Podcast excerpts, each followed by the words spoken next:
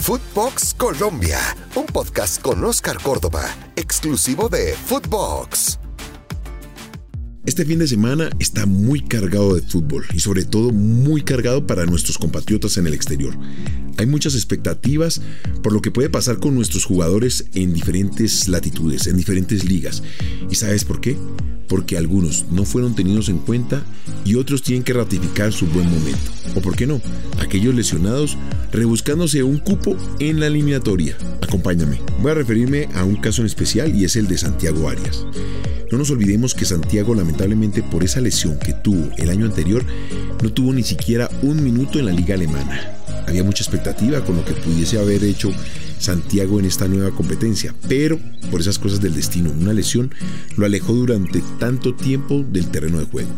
Hoy se abre una nueva oportunidad. Aparece el Granada, un equipo de media tabla que le abre las puertas para empezar esa disputa en regreso a la selección Colombia tiene que disputar el puesto con Tecillo y con Jairo Moreno de una gran actuación contra Chile. No nos olvidemos de eso.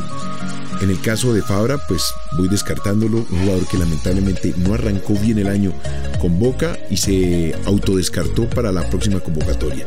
Pero es bueno saber que Santiago está ahí presente. Es un jugador muy interesante, te puede jugar por derecha y por izquierda, con perfil cambiado y que siempre fue una carta importante para Peckerman en su proceso. Además, Arias va a poder complementarse con un Vaca, un centro delantero bastante interesante, de muy buena técnica. A ver, Vaca podría en algún momento llegar a ocupar una posibilidad en la selección. No lo veo muy cercano porque tiene competidores muy fuertes. Por ejemplo, Borja, el mismo Radamel Falcao que llega al fútbol español. Así que va a ser complicado. Más sin embargo, estamos hablando del complemento que se pueden dar en el terreno de juego. Y si a eso le sumamos un Luis Javier Suárez, pues aún más un jugador joven con gol, pero que también tiene dentro de la baraja la posibilidad de llegar a la selección. Todos son elegibles para este proceso, o si no, seguir madurando para el próximo. Y expectativas. Ave María, tenemos que hablar de las expectativas que giran en torno a Radamel Falcao. Radamel Falcao y el Rayo Vallecano, que fue presentado ya en sociedad y además está en la convocatoria del partido contra Getafe para analizar es la muy buena preparación que ha tenido el Tigre durante todo este tiempo, que aún sabiendo que no iba a continuar en la Liga Turca, se siguió preparando de la mejor manera para este momento. ¿Para qué? Para que no vuelvan esas lesiones. Sabe claramente que tiene que prepararse y cuidarse permanentemente. Fue a la selección, volvió, ahora está listo. Para un Rayo Vallecano que lo necesita no nos olvidemos que este Rayo Vallecano es un equipo que, si bien desconozco totalmente, hemos investigado y nos hemos dado cuenta que tiene algo bien especial. Busca el arco rival. Ha tenido 22 opciones de ataque y lamentablemente no ha podido concretar. Por eso estamos hablando de un Falcao que ha sido buscado con urgencia para concretar en el arco rival, para buscar esa definición que tanto necesita cualquier equipo en el mundo. Y Falcao es uno de esos jugadores que le sobra. Su calidad, su inteligencia, su experiencia dentro del terreno de juego le permite posicionarse permanentemente de forma correcta.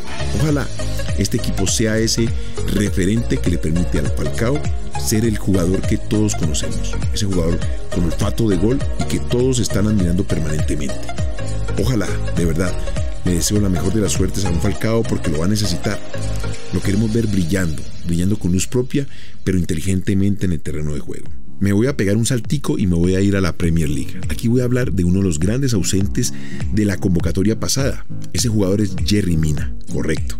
Jugador que fue desafectado por esa lesión que tuvo antes de la convocatoria.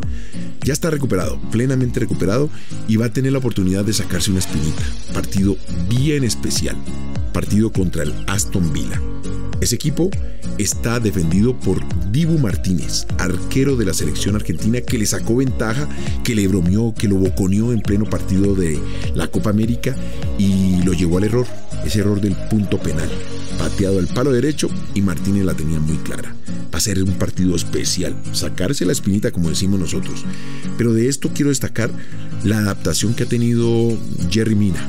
Es un jugador importante en el sistema de juego defensivo, eso sí, de Rafa Benítez, pero que ha demostrado por qué vale en el juego aéreo. En el último compromiso tuvo nueve duelos y fue destacado como el jugador de mejor rendimiento en ese estilo de juego. Y otro que tendrá un duelo bien sabrosito es Davison Sánchez con el Tottenham. Van a enfrentar al todopoderoso Chelsea. ¡Wow! Este es un partido para alquilar balcón, pero todo el balcón para poder caminarlo durante todos los 90 minutos. Y sobre todo lo que va a ser exigido Davison en la parte defensiva. A ver, de aquí quiero resaltar la confianza que le tienen a Davison. Tanto así que quedó estipulado entre directivos, técnico y jugador que iba a tratar de jugar solamente dos partidos en la eliminatoria pasada. Y así fue. Davison se sacó la segunda amarilla para así poderse perder el partido contra Chile. Aquí vamos a ver toda la confianza que tiene el técnico con el jugador. Ojalá tenga un gran partido para tenerlo ahí en alta competencia para ese duelo de tres partidos contra Uruguay, Brasil y Ecuador. De aquí quiero exaltar es que salieron nuevos gallitos, gallitos al gallinero. Vamos a hablar de Oscar Murillo y del mismo Cuesta. Así que tanto Davison como Jerry Mina tienen que mantener un nivel alto para no perder el puesto. Eso es jugar en selección. El que es titular juega, el que no es titular que espere o que no sea convocado. Mira, yo no soy casi de dar datos de este tema, pero me llamó mucho la atención lo que estábamos hablando con unos amigos. En el diario La Patria de Manizales salió un informe muy interesante y es lo desalentador que es ser técnico en Colombia.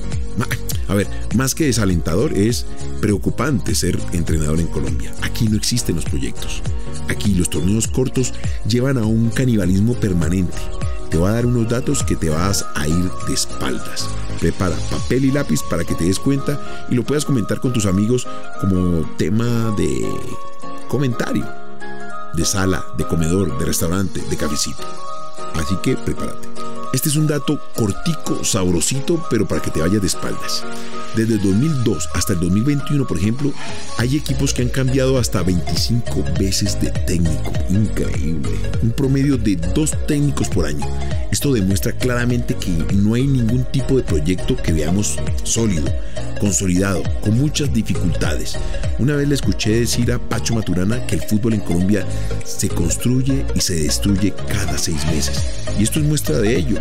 En Colombia se juegan al promedio de dos torneos por año. Y esto es un número escalofriante. Sigue con papel y lápiz y apunta. Mira, cada año se juegan dos torneos. Durante estos dos torneos se usan cinco meses para cada uno y en cada uno de ellos salen dos campeones. Eso significa que desde el 2002, cuando empezaron los torneos cortos, se han jugado 39 campeonatos y se han utilizado 402 técnicos. ¡Qué locura! De verdad, esto es una locura impresionante. Y en promedio se cambian 10 técnicos por torneo. Así como vamos a organizar la casa cuando todo está patas arriba. Bueno, quedé muy sorprendido con estos datos. Yo soy de esas personas románticas que prende el televisor, se sienta y disfruta de cómo rueda la pelota por el terreno de juego y medio veo cómo se paran en el terreno de juego. Pero con estos números me tocó ir a la fuente. El artículo hecho por Osvaldo Hernández asegura que hay equipos que han cambiado demasiado de, técnicos y te voy a dar muestra de ellos. A ver, Junior, uno de los grandes de Colombia, ha cambiado 31 veces. Medellín 26, Huila 24 y América 24, Santa Fe 23. Ahora veamos algo bien especial.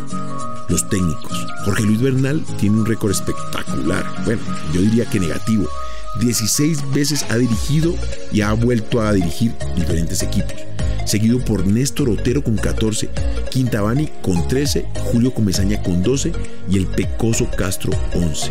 Desde ahí nos damos cuenta, caemos en un círculo vicioso de resultados positivos y negativos y automáticamente echamos a los técnicos. Así no se puede crecer, es muy complicado. Tenemos que buscar soluciones y urgente, y pasa más por los directivos que por los técnicos. Los técnicos se pueden ir y capacitar, y convencerse de los nuevos proyectos, de los nuevos estilos de entrenamiento. Pero sobre todo los directivos caen en ese círculo vicioso de salvar las papas a corto plazo, nada a mediano ni largo plazo. No se dan ese espacio y lamentablemente caemos en ese círculo vicioso de un fútbol de pronto retrechero, amarrete y poco espectáculo. Solamente en las finales y cuando tienes el, agua al cuello es donde afloran esas virtudes de los jugadores. A ver, jugadores siempre van a haber, siguen saliendo. Somos una cantera inagotable pero bien preparada. Eso es lo más importante. Pero los directivos tienen que hacer un mea culpa y entender hacia dónde quieren llevar el espectáculo, para que no sea pobre y que la gente se entusiasme para volver a la cancha, para que yo vuelva con mi hijo a disfrutar de un espectáculo en los estadios de Colombia. Y que he sorprendido, no soy de dar este tipo de datos, pero te lo quería compartir para que saquemos conclusiones juntos, busquemos soluciones, porque de alguna manera tú como espectador y yo como crítico del fútbol colombiano podemos buscarle nuevas soluciones, nuevas expectativas a la gente y a los deportistas. Ojalá de frutos y salgamos adelante porque Colombia es una fuente inagotable de futbolistas. Material, talento, tenemos bastante. Bueno, esta fue una nueva intervención en nuestro podcast de Footbox Colombia en todas las plataformas exclusivas de Footbox. Te espero en el próximo capítulo. Esto fue Footbox Colombia con Oscar Córdoba, un podcast exclusivo de Footbox.